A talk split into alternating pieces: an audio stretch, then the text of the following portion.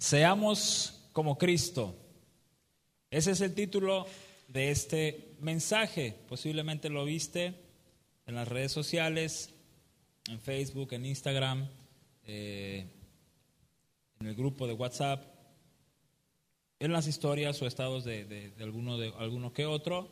Seamos como Cristo. ¿sí? Y antes de, eh, hablemos de del comportamiento, ¿no? Hablemos un poquito de, la actitud con, con algunas preguntas. ¿Cómo es tu actitud día con día? ¿Cómo calificarías tu conducta? ¿Cómo es tu temperamento? ¿Cómo calificas o qué calificación le das a tu temperamento de lunes a domingo, a donde sea que vayas, a la escuela, al trabajo? ¿Cuál sería tu respuesta a esta pregunta o a estas preguntas? Lo siguiente es, ¿qué dirían los demás respecto a nuestra actitud, a mi actitud, a mi conducta, a mi temperamento? ¿Qué calificación le darían los demás a esto? Hablando de ti, hablando de mí. Son buenas preguntas para ¿no? reflexionar y considerar qué puedes decir tú mismo acerca de y qué pueden decir otros acerca de ti mismo. Algo es cierto, desde que el pecado entró a nuestras vidas por medio de la desobediencia de Adán y Eva, esto tuvo graves consecuencias malísimas, catastróficas. Bien es cierto también que gracias a que poseemos la imagen y semejanza de Dios, eh, muchas veces nuestro actuar es bueno. Sí, porque todos tenemos que, fuimos creados a imagen y semejanza de Dios. Y, por naturaleza el hombre también tiende a tener buena actitud, buen comportamiento, buena conducta. Tanto los hijos de Dios como los que no son tampoco hijos de Dios. ¿sí? Todos conocemos a personas no cristianas que tienen buena actitud muchas veces.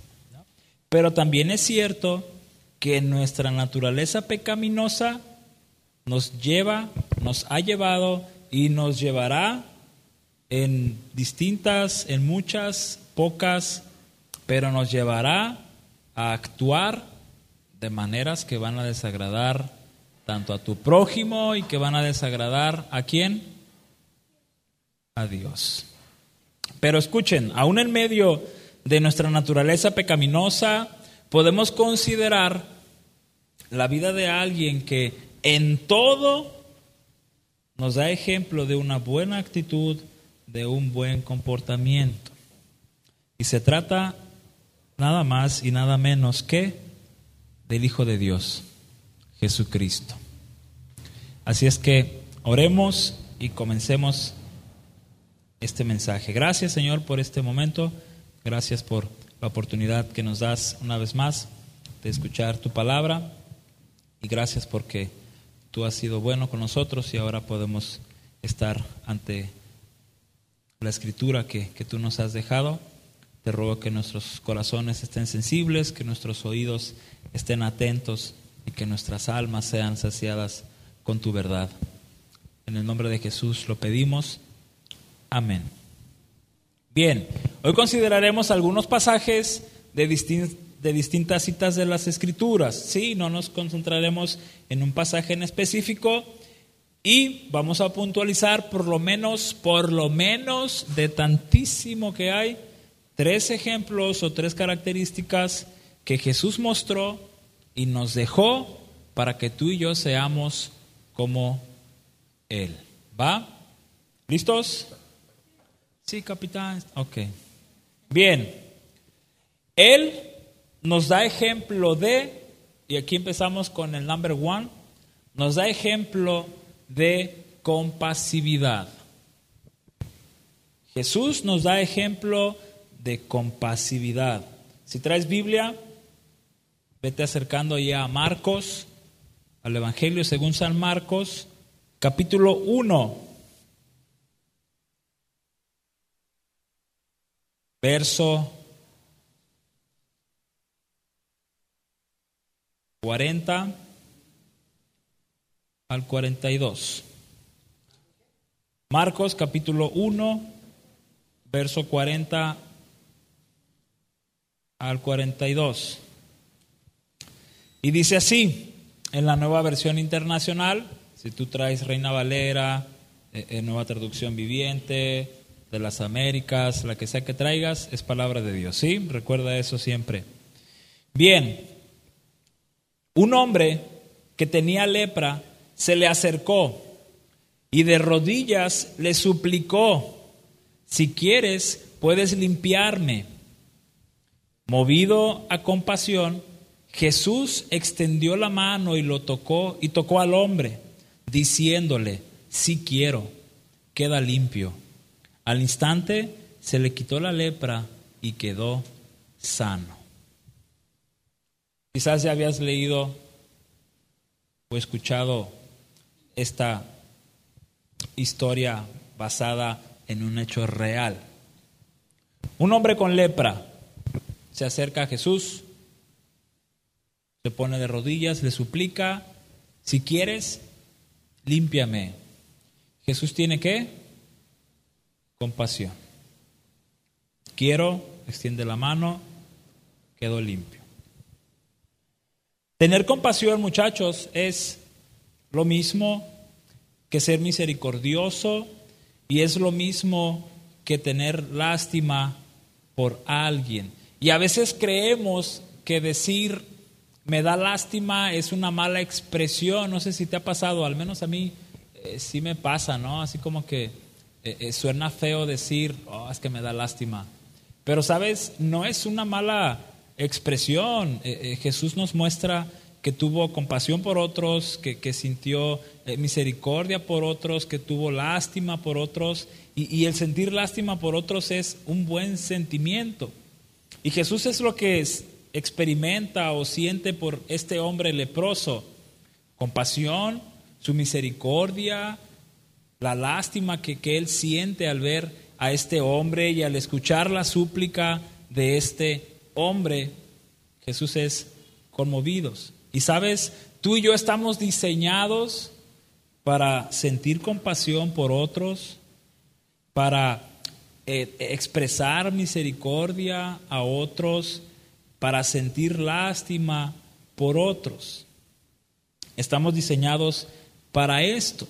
Y en este pasaje vemos a Jesús dándonos la certeza de que Él fue un hombre compasivo y que experimentó y sintió esto, no solo por Él, por cuantos más,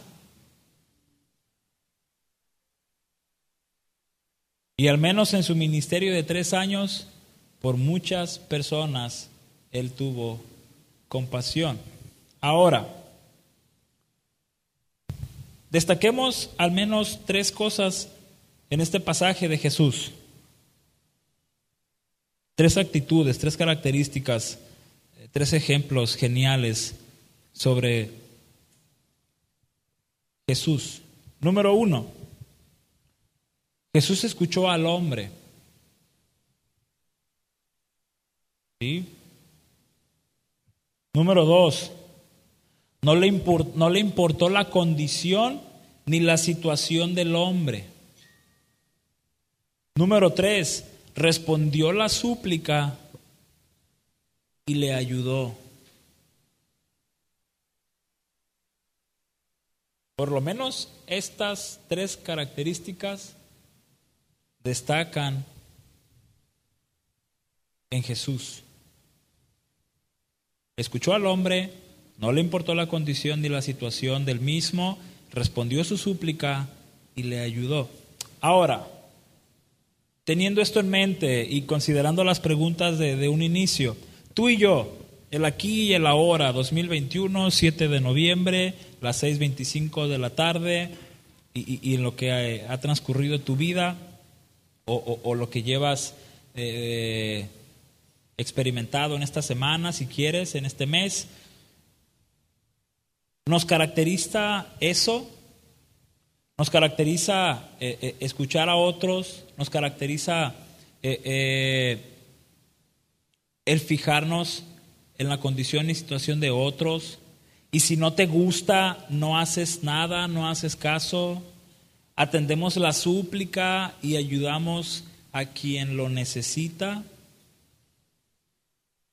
La verdad es, si somos honestos, a veces no hacemos o no tenemos lo que encontramos en Jesús.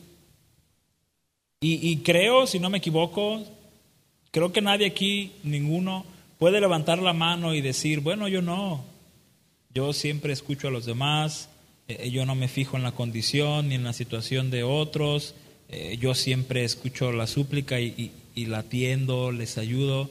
Creo que nadie aquí podría levantar la mano y decir que cumple eso tal cual o sí. La neta. Creo que no,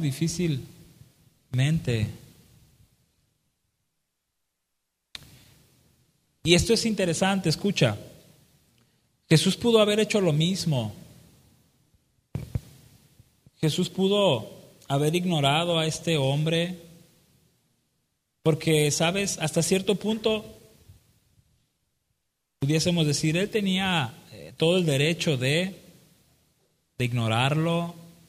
¿Por qué? Era un leproso. Ellos no eran bien vistos. Eran odiados, despreciados. Había en ellos, según alguna maldición o alguna condena que estaba pagando, recuerden a Job, ¿no? Algún pecado cometiste en el pasado que ahora vino a atormentarte el Señor de esta manera. Y sabes, el Hijo de Dios, Jesús, podía no hacer nada por él, pero Jesús tuvo compasión de él. el Hijo de Dios tuvo compasión de él. Si Jesús no hubiera tenido compasión, escucha, entonces muchos podrían y podríamos decir, entonces Él no era el Hijo de Dios. Muchos hubieran dicho, entonces Él no es el Salvador del mundo. Él no puede ser el salvador de nuestras almas. Si no tiene compasión de un leproso, ¿tendrá compasión de los demás? Pero no fue así. ¿Qué hizo Jesús? ¿Tuvo qué? Compasión. Escucha, la compasión caracteriza al Hijo de Dios y la compasión caracteriza a todo cristiano. Y si no nos caracteriza el ser compasivos, entonces debiese caracterizarnos ser compasivos. ¿Por qué? ¿Quién nos está dando ejemplo de esto? Jesús. Y es Jesús quien nos da ejemplo de, número dos, de mansedumbre. Acércate a Mateo. Mateo capítulo 11.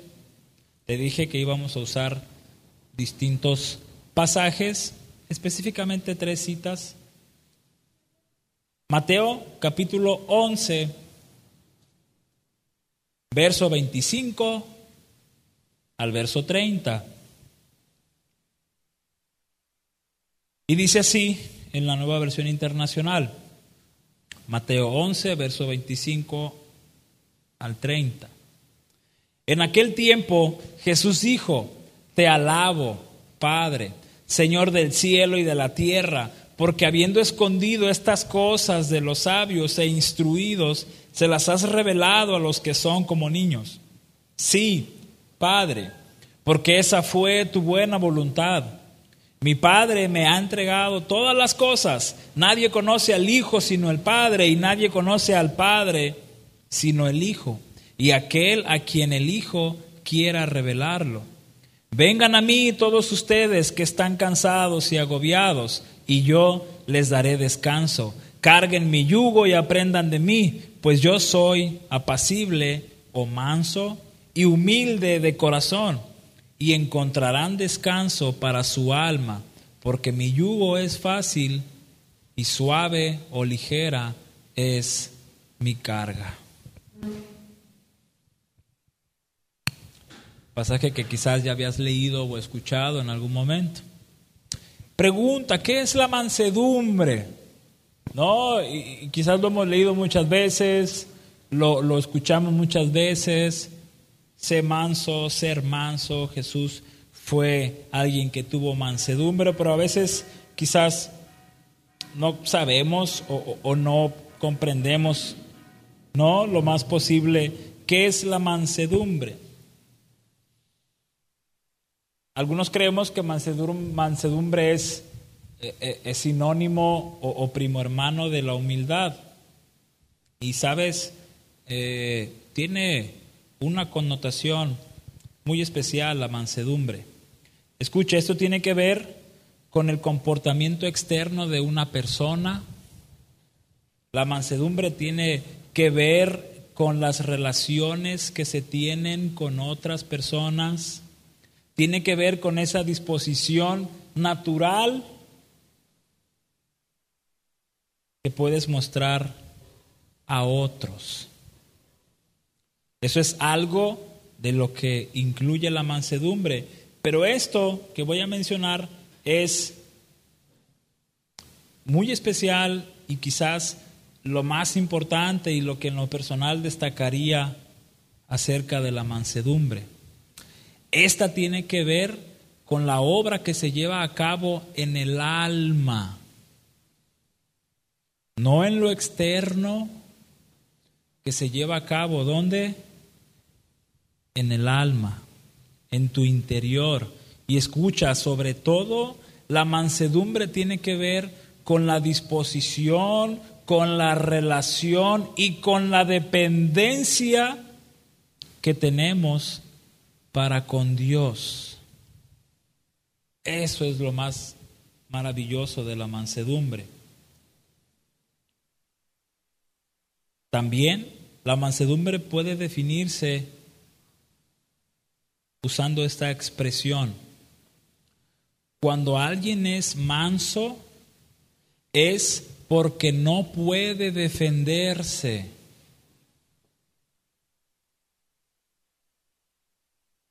Ah, ¿verdad? Pero alguien manso sabe que hay alguien que lo defenderá.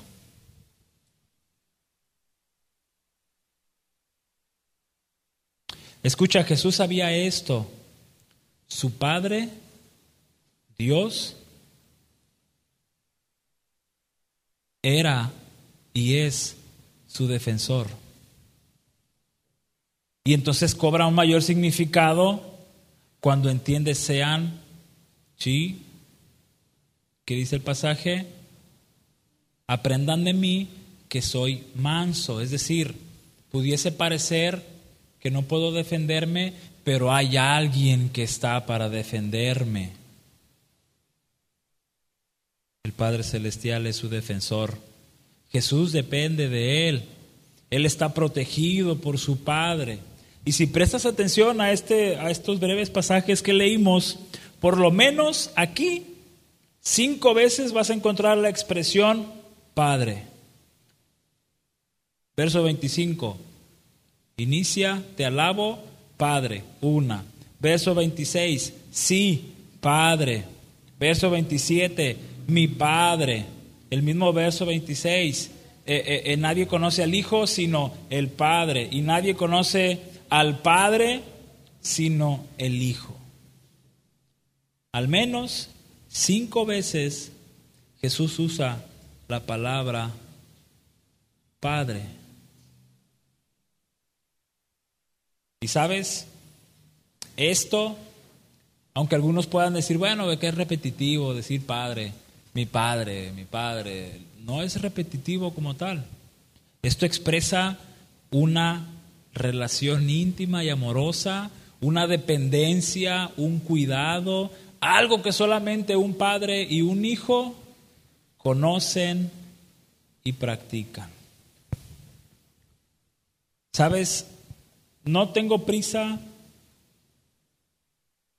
pero deseo pronto que Dios me conceda escuchar a Galilea decirme, Padre, Papi,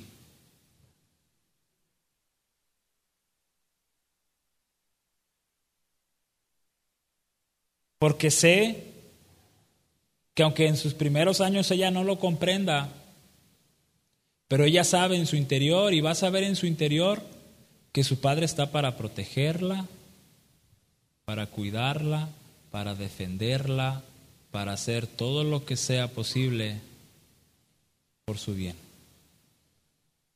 Jesús sabía que aunque él, indefenso humanamente, ¿a quién tenía? A su Padre. Y entonces, el ser como Jesús es que tú y yo busquemos, perdón, sí, el buscar ser como Jesús es copiar esa mansedumbre. Dije copiar, ¿eh? es copiar.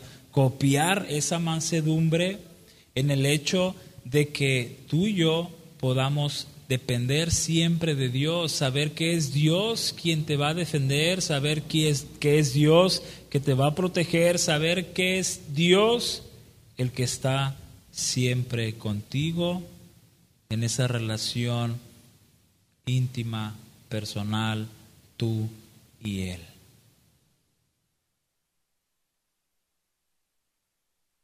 Escucha, si Jesús, el Hijo de Dios, quien al mismo tiempo era Dios, mostró esto, mansedumbre. ¿Cuánto más tú y yo, que somos simples mortales, que somos tan débiles, que somos tan vulnerables? ¿Cuánto más tú y yo no debiésemos buscar la mansedumbre como una característica en tu vida, como una acción en tu vida y sobre todo algo que va a comenzar desde el fondo de tu ser. Porque recuerda que la mansedumbre no tiene que ver meramente, aunque es parte de, pero no se trata solamente de, de una acción externa, de una, no, tiene que ver desde adentro.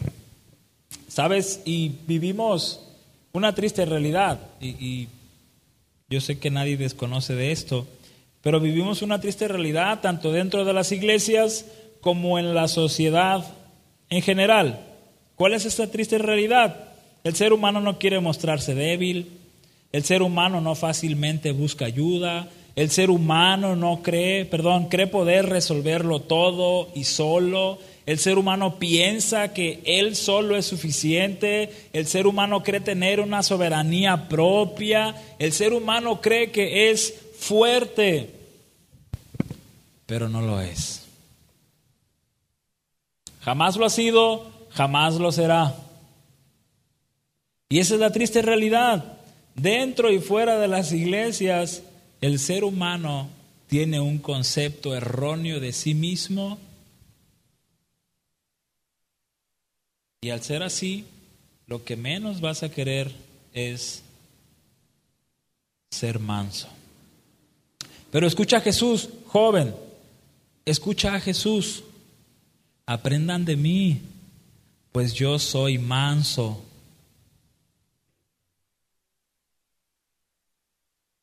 Yo sé de mansedumbre. Yo sé lo que es tener una relación con mi Padre. Yo sé lo que es saber que Él me protegerá. Escucha, no hay nada de malo.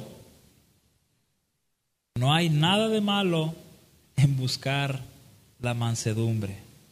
absolutamente nada. Jesús nos da, Jesús nos da ejemplo de, número tres, y punto final, de humildad. Él nos da ejemplo de humildad. Empecemos con esto.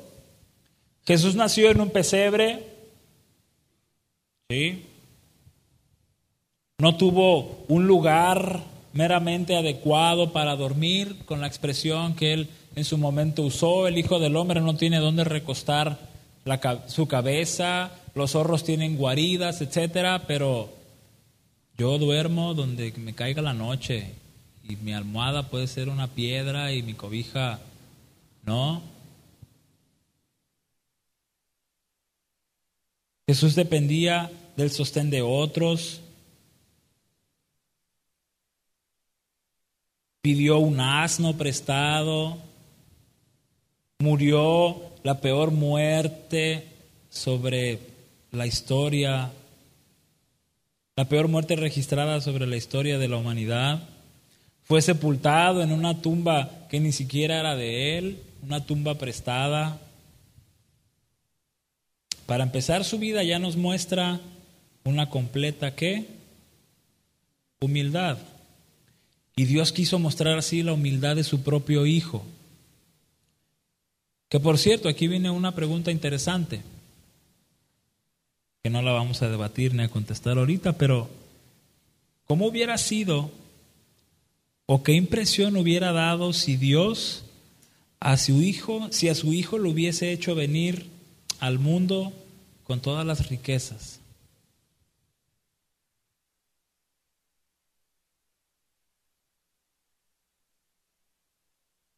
Yo pienso que nada más los ricos o las personas con riquezas lo hubieran seguido, ¿no?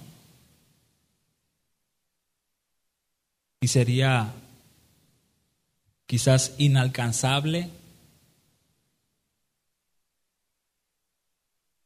Porque ¿quién podría acercarse a Jesús? Solo Carlos Slim, Zuckerberg, Steve Jobs.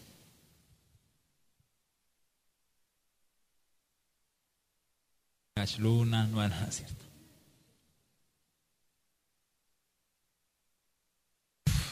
Fuerte, ¿no? Pero Dios quiso mostrar así la humildad de su propio Hijo, muchachos. Y hay un ejemplo, y el último, de la humildad de nuestro Señor Jesús. Y quizás es el ejemplo más destacable que realizó a lo largo de, su ministerio, desde su, de, sus 30 a sus 33 años.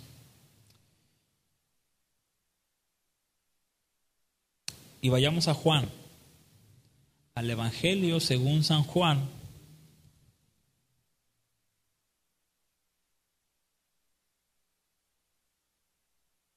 capítulo 13. Yep, capítulo 13. Verso 1. Aquí sí van a ser, no bastantes, pero sí van a ser 17 versículos. Juan 13, verso 1 al 17. Y dice así, se acercaba la fiesta de la Pascua Jesús sabía que le había llegado la hora de abandonar este mundo para volver al Padre. Y habiendo amado a los suyos que estaban en el mundo, los amó hasta el fin. Llegó la hora de la cena. El diablo ya había incitado a Judas Iscariote, hijo de Simón, para que traicionara a Jesús. Sabía Jesús que el Padre había puesto todas las cosas bajo su dominio y que había salido de Dios y a él volvía. Así que se levantó de la mesa, se quitó el manto y se ató una toalla a la cintura. Luego echó agua en un recipiente y comenzó a lavarles los pies a sus discípulos y a secárselos con la toalla que llevaba en la, en la cintura. Cuando llegó a Simón Pedro, éste le dijo, ¿y tú, Señor, me vas a lavar los pies a mí? Ahora no entiendes lo que estoy haciendo, respondió Jesús pero lo entenderás más tarde. No, protestó Pedro, jamás me lavarás los pies. Si no te los lavo, no tendrás parte conmigo. Dijo Jesús. Entonces, Señor, no solo los pies, sino también las manos, contestó Pedro. El que ya se ha bañado no necesita lavarse más que los pies, le contestó Jesús, pues ya todo su cuerpo está limpio. Y ustedes ya están limpios, aunque no todos. Porque claro, ¿a quién se iba a referir? A Judas. Jesús sabía quién lo iba a traicionar y por eso dijo que no todos estaban limpios. Cuando terminó de lavarles los pies, se puso el manto y volvió a su lugar. Entonces les dijo, ¿entienden lo que he hecho con ustedes? Ustedes me llaman maestro y señor y dicen bien, porque realmente lo soy. Pues si yo, el señor y el maestro, les he lavado los pies, también ustedes deben lavarse los pies los unos a los otros. Les he puesto el ejemplo para que, lo, para que hagan lo mismo que yo he hecho con ustedes. Ciertamente les aseguro que ningún siervo es más que su amo y ningún mensajero es más que el que lo envió. ¿Entienden esto? Dichosos serán si lo ponen en práctica.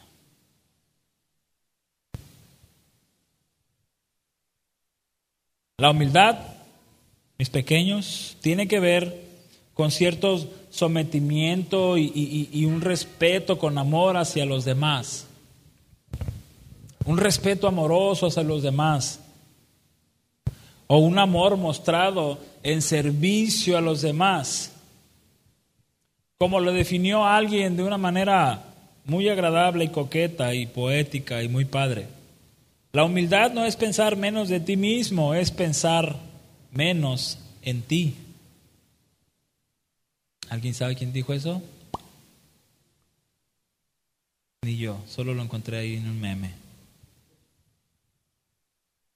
No, así es Luis. La humildad no es pensar menos de ti mismo, es pensar menos en ti y pensar más en los demás.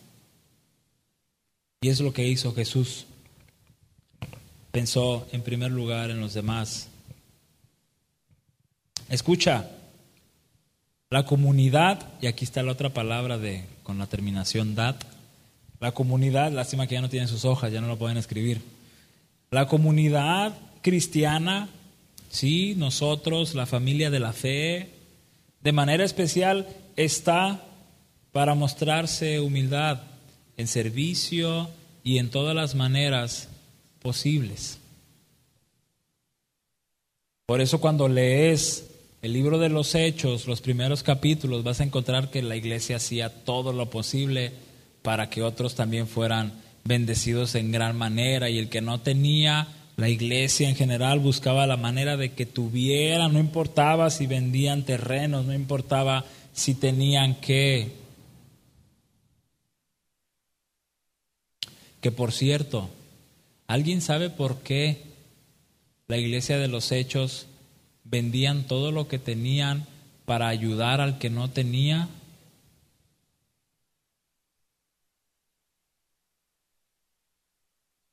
Algunos dicen que porque la persona que iba a ser bendecida en algún momento les iba a pagar. Y digo, no está mal, pero les digo un secreto. Chismosos, ¿a quién le gustan los secretos? Ah, ¿verdad? No, no se crean. Esto es completamente seguro. Ellos no tenían problema en vender o en regalar sus posesiones porque tenían un pensamiento, una convicción, y era esta, Cristo volverá.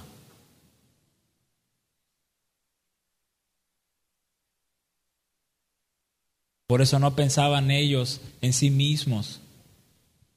Y por eso pensaban con facilidad en regalar lo que tenían, en darle al que no tenía, porque al final Pronto, perdón, porque pronto Jesús volvería.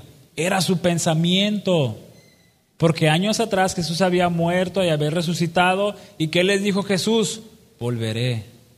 Y entonces el pensamiento era, no necesito nada, no necesito posesiones, no necesito almacenar, no necesito... Y si, y si considera las palabras de Jesús que vimos en Mateo 5 y el capítulo 7, no acumulen para sí tesoros en dónde?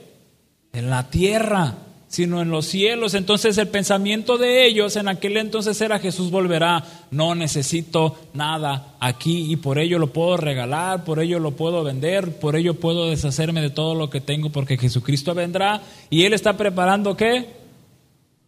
Una morada para mí en los cielos.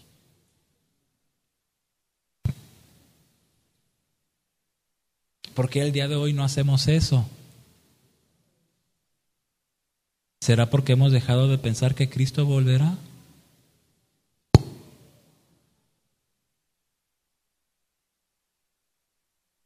¿Y si no me paga? ¿Si no me lo devuelve? Sale otro sermón, ¿eh? Para la otra.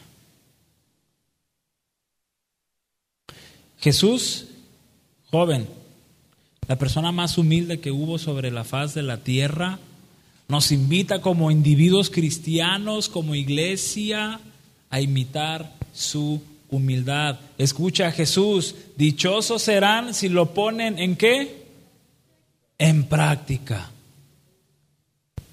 No hay nada de malo en ser humilde.